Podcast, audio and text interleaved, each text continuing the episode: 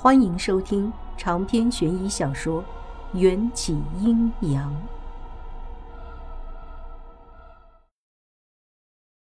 我一边思考，一边摘下黄泉树上的树叶。这些树都跟成精了似的，每摘下一片，它们都会可怜巴巴的“哎呦”惨叫一声，树叶上也会流出更多的液体，好似它们的眼泪。这些够吗？足以。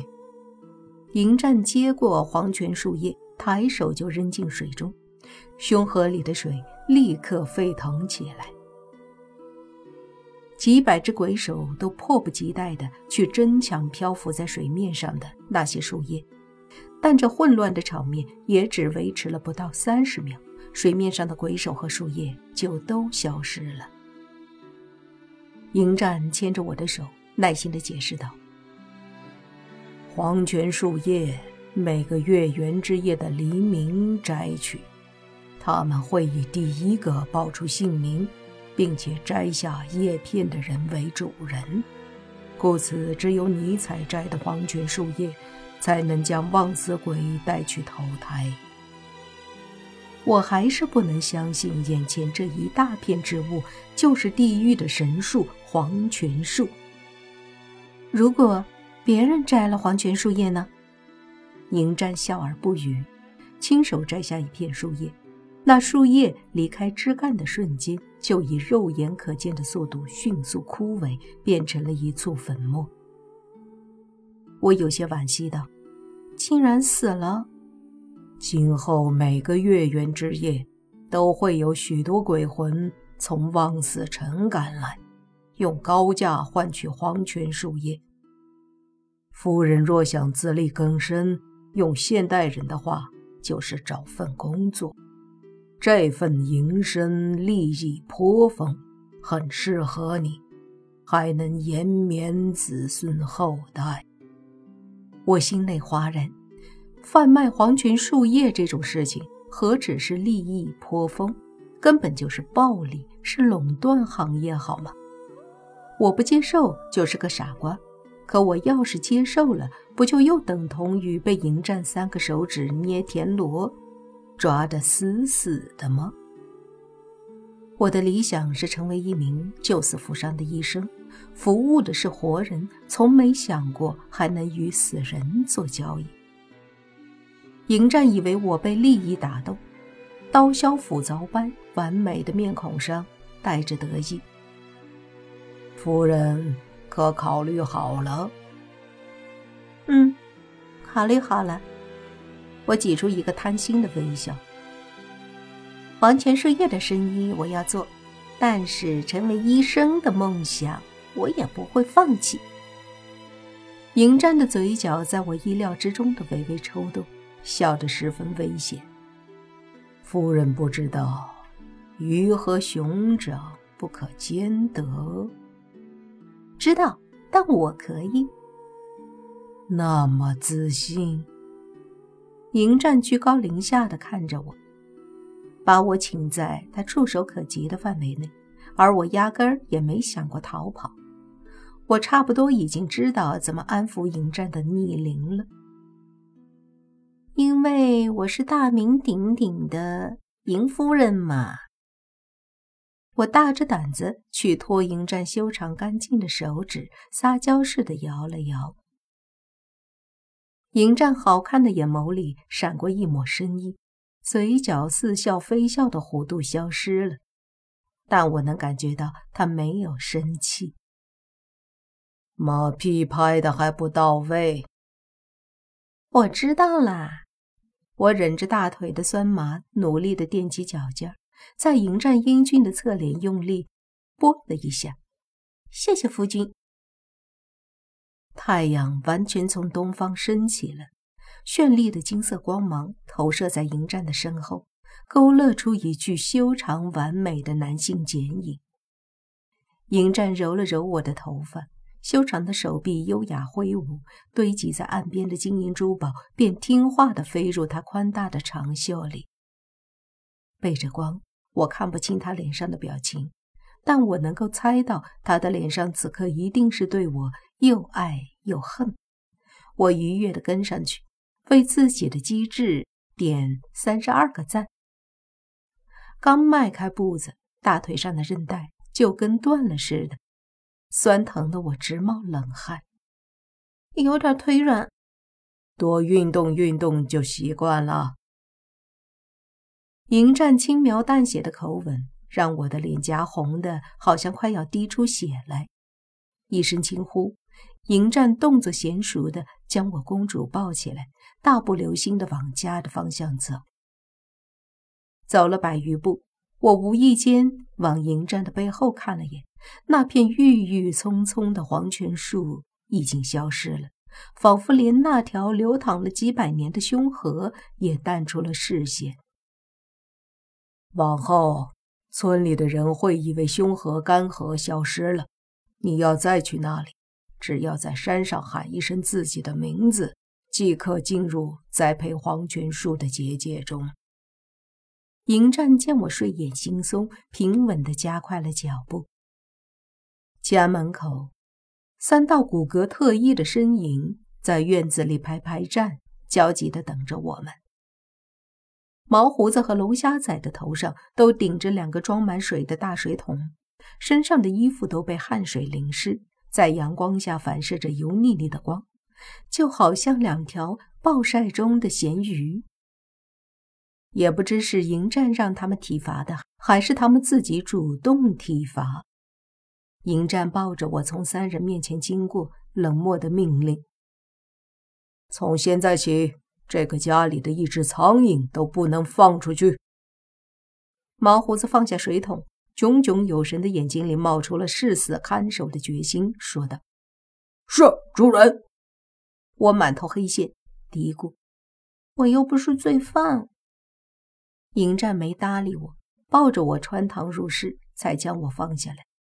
一落地，我的双脚又开始不争气的打颤，只能扶着墙坐到床上。真奇怪，以前也不是没被迎战狠狠索取过，更加过分的经历都经历过，也没有双腿虚软到现在这一种站都站不稳的程度。难道我的体质有那么差？小生跟着我们进屋，从他乌溜溜的圆眼睛里能读出小家伙憋了一肚子的话想要对我说，只是碍于迎战的淫威，才不敢造次。小生又是个藏不住话的性子，难受的他坐立不安。迎战见我们母子两个挤眉弄眼儿，半天也没搞明白对方的意思，又好气又好笑。有什么话？但说无妨。小生吐了吐信子，畏惧的把长脖子往后缩了缩，有些拿不定主意。娘亲说过，这件事不能让爹爹知道。哦，迎战舒朗眉头不满的蹙起来。我不动声色的对小生摇摇头，他也目色坚定的对我点点头。从宽扁的舌吻中说出的话，却让我差点吐出一口老血。因为爹爹要是知道我和娘亲说了和莫叔叔有关的事情，肯定会生气的，所以小生打死都不会说的。小生说完，视死如归的把脖子扭到一侧，还对我眨眨眼睛。我太高估小生的智慧了。都说了，小生虽然是个妖。可他的心理年龄就跟十来岁的小孩子差不多，我怎么能奢望让一个小孩子守口如瓶？尤其是在迎战这个亦正亦邪、男女通吃、不怒自威的妖孽的逼问下，甚至迎战都没有使出任何逼问的手段。我只是觉得。房间里突然冒出了一朵乌云，笼罩在我的头顶，天雷滚滚。莫叔叔，叫的可真亲热。